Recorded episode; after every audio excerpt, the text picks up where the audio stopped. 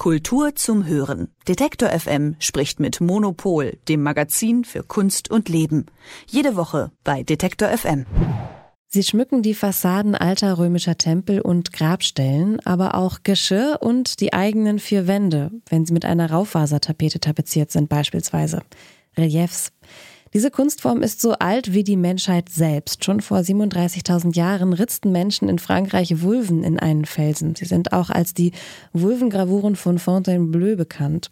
Aber auch KünstlerInnen wie Auguste Rodin, Pablo Picasso, Sophie Teuber-Arp und Louise Nevelson schufen Reliefs. Und genau ihnen widmet das Städelmuseum in Frankfurt am Main gerade eine Ausstellung. Sie heißt Herausragend, das Relief von Rodin bis Picasso. Und darüber spreche ich jetzt mit Silke Hohmann vom Monopol Magazin. Hallo Silke.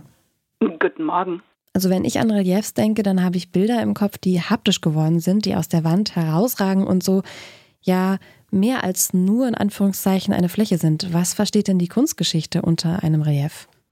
Ja, eigentlich genau das. Es gibt da verschiedene ähm, Grade sozusagen. Also es gibt das Tiefrelief und es gibt welches, das einem entgegenkommt. Und wie du schon sagtest, es gibt es wirklich schon ganz lange. Und es ist eigentlich auch so eine Gattung, die sich genauso zwischen Malerei und Skulptur befindet. Also die äh, im Grunde ähm, einerseits das Räumliche im Bild ähm, hervorheben will, andererseits aber letzten Endes oft vom Format her an der Wand bleibt und auch von der Dimension her häufig irgendwie eine ähm, handhabbare Größe behält. Auch ähm, bis in die jüngere Kunst hinein. Die Ausstellung, über die wir sprechen, die äh, beschäftigt sich mit dem Relief von 1800 bis 1970.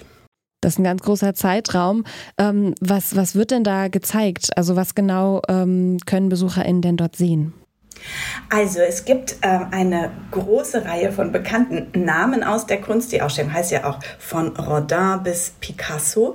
Und ähm, das Interessante ist, dass dadurch, dass, die, dass das Relief so eine Mittlerstellung zwischen Malerei und Skulptur hatte, eben auch aus beiden äh, Gattungen äh, Künstler äh, dabei sind. Und das macht auch richtig Spaß zu gucken, wer nähert sich denn dem Relief wie. Warum macht das zum Beispiel ein Bildhauer wie Rodin, den man ja kennt für seine monumentalen Plastiken. Und wenn der ein Relief machte, dann war das sozusagen das kleine Besteck eigentlich, das äh, vielleicht, ähm, also es sind schon Kunstwerke eigenen Rechts, Ganz tolle auch, aber äh, sie sind eigentlich jetzt im Vergleich zu den großen Skulpturen, die man von ihm im öffentlichen Raum kennt oder so, sind, das, sind die natürlich äh, ein, äh, eine, eine viel weniger aufwendige, viel handhabbarere Version seiner Kunst. Bei den Malern allerdings ist es so, dass äh, wenn sich Malerinnen und Maler in die Dreidimensionalität gewagt haben und gesagt haben, ah, dieses Motiv, das muss in den Raum, ich brauche da noch mehr Realismus, noch mehr Wirklichkeitsnähe, dann war das ein viel, viel weiterer Schritt nach vorne oftmals, also wirklich im wahrsten Sinne nach vorne. Und das ist ganz, ganz spannend zu sehen. Mhm. Das ist jetzt ein sehr großer Zeitraum, der da abgedeckt wird. Wie hat sich denn das Relief in dieser Zeit verändert? Also besonders die französische Kunst im späten 19. und frühen 20. Jahrhundert hat sich dem Relief ganz äh, intensiv gewidmet. Da wurde experimentiert mit äh, Vordergrund und Hintergrund und wie das beides miteinander verschmelzen könnte. Und das war natürlich auch die Zeit des Impressionismus in der Malerei. Und äh, das ist spannend zu sehen, war mir so auch gar nicht bewusst, dass da eigentlich ähm, auch in, in 3D quasi mit den äh, Mitteln der Bildhauerei auch an denselben Themen gearbeitet wurde wie die Maler das mit ihren Pinseln gemacht haben und damals die Kunstgeschichte revolutioniert haben. Also das Relief stand ja auch immer so ein bisschen oder steht vielleicht auch immer so ein bisschen im Schatten könnte man vielleicht sagen. Ich sehe das jetzt allerdings inzwischen anders. Also diese Ausstellung wirklich total spannend, ähm, diese verschiedenen ähm, Blickwinkel auch ermöglicht, dadurch, dass Künstlerinnen und Künstler von aus einem großen Zeitraum auch nicht thematisch miteinander jetzt groß verknüpft werden, sondern es geht wirklich erstmal nur darum, diese Gattung sich anzuschauen und die Dinge so auf sich wirken zu lassen. Es gibt keine große darüber hinausgehende These oder Inhalt, den man jetzt da so beim Betrachten mitdenken muss, sondern man darf einfach nur schauen. Und das ist ähm, ganz schön. Mhm. Ich habe gelesen, dass ähm, gerade so Anfang des ähm, 20. Jahrhunderts ähm, Reliefs auch irgendwie ein Ort für Utopien war und ein Spiegel des Aufbruchs. Ich muss da irgendwie an so Mosaike zum Beispiel denken oder an große Wandgemälde. Ähm, wie, wie zeigt sich das in den Reliefs?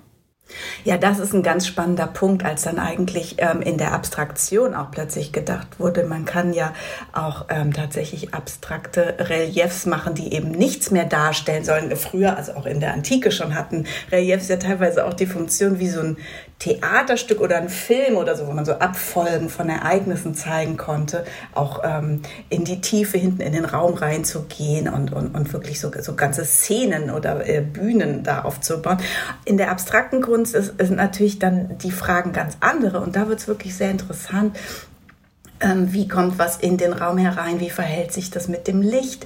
Äh, man kann auf, in einem kleinen Maßstab Proportionen ausprobieren. Man kann sich also ganz den künstlerischen Fragen von Dimensionen und Materialien und Wirkung auch so hingeben. Es gibt ein tolles Beispiel, das äh, ich jetzt gar nicht bei Relief so richtig verortet hätte, aber es hängt da genau richtig, nämlich Lucio Fontana, der die Leinwände aufgeschlitzt hat. Das kennt man vielleicht. Er hat einfach wirklich äh, monochrome Leinwände genommen und hat dann drei oder vier sehr, sehr äh, gewaltvolle Hiebe in die Leinwand gemacht und äh, damit halt auch das Bild in die Dreidimensionalität gehoben, auch wenn es dann sozusagen nicht erhaben ist, sondern eigentlich negativ, also äh, reingeschlitzt. Und ja, diese, äh, diese, diese Fragen, die teilweise auch Versuche oder, oder, oder was Laborhaftes hatten, so wie ähm, die und, und die sich dann vielleicht auch später im Großen wieder gezeigt haben an Reliefs wurden auch für, um, um Gebäude zu dekorieren, äh, benutzt. Gab es in den 60er Jahren eine ganz große Bewegung, die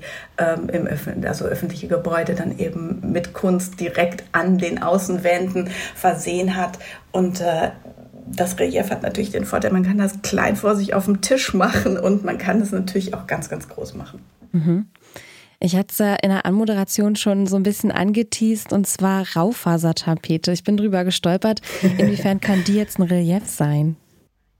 Das ist, ähm, spielt in der, in der Ausstellung äh, keine riesengroße Rolle, aber es ist ein nettes Gedankenspiel, nämlich sich zu überlegen, was umgibt uns denn alles, das auch diese Erhabenheit hat. Und in der ähm, Ausstellung liegt eine Bauhaus-Raufasertapete. Das ist nicht das äh, knubbelige äh, äh, Wandbelag, den, den wir jetzt so irgendwie äh, kennen, sondern es ist ein eine, also das Bauhaus hatte ja auch tatsächlich sich in alle Lebensbereiche äh, vorgenommen, qualitätvolle Dinge, die für jedermann sind, zu erschaffen. Und da gibt es eine Tapete, die, ähm, ja, die ist so ein bisschen erhaben und aber hat auch so ein Muster und dezente Farben und ähm, das ist einfach ein, ein netter äh, Gedanke zu sagen, okay, nicht nur die Bilder kommen aus der Wand, sondern die Wand selbst kommt einem eigentlich auch ein Stückchen entgegen, weil sie diese äh, ja diese kleinen erhabenen ähm, die, diese Beschaffenheit hat. Mhm. Zum Schluss vielleicht noch so ein bisschen zusammengefasst, was können BesucherInnen denn aus dieser Ausstellung mitnehmen? Die Ausstellung spricht zu Expertinnen genauso wie zu Laien. Das ist ganz schön. Man bekommt viele große Namen der Kunst geboten, äh, einfach unter diesem eigentlich handwerklichen Aspekt des Reliefs versammelt. Äh, und davon ist man, dadurch ist man eigentlich auch davon befreit, jetzt irgendeiner Ausstellungsthese zu folgen, die man dann immer so beim Betrachten im Kopf hat. Man kann selber so ein bisschen auf Entdeckungsreise gehen. Und ich fand es zum Beispiel ganz aufregend, sich mal wieder mit Dada zu beschäftigen und zu sehen, wie viel Kurt Schwitters und seine Collagen oder generell die Assemblagen der Dadaisten eigentlich auch mit der Gegenwart zu tun haben, in der ja auch nicht jede Information Sinn ergibt und die uns ja auch damit herausfordert, dass alles sehr fragmentiert und zusammengesetzt ist. Das sagt Silke Hohmann vom Monopolmagazin. Mit ihr habe ich über die Ausstellung herausragend das Relief von Rodin bis Picasso im Städelmuseum in Frankfurt am Main gesprochen.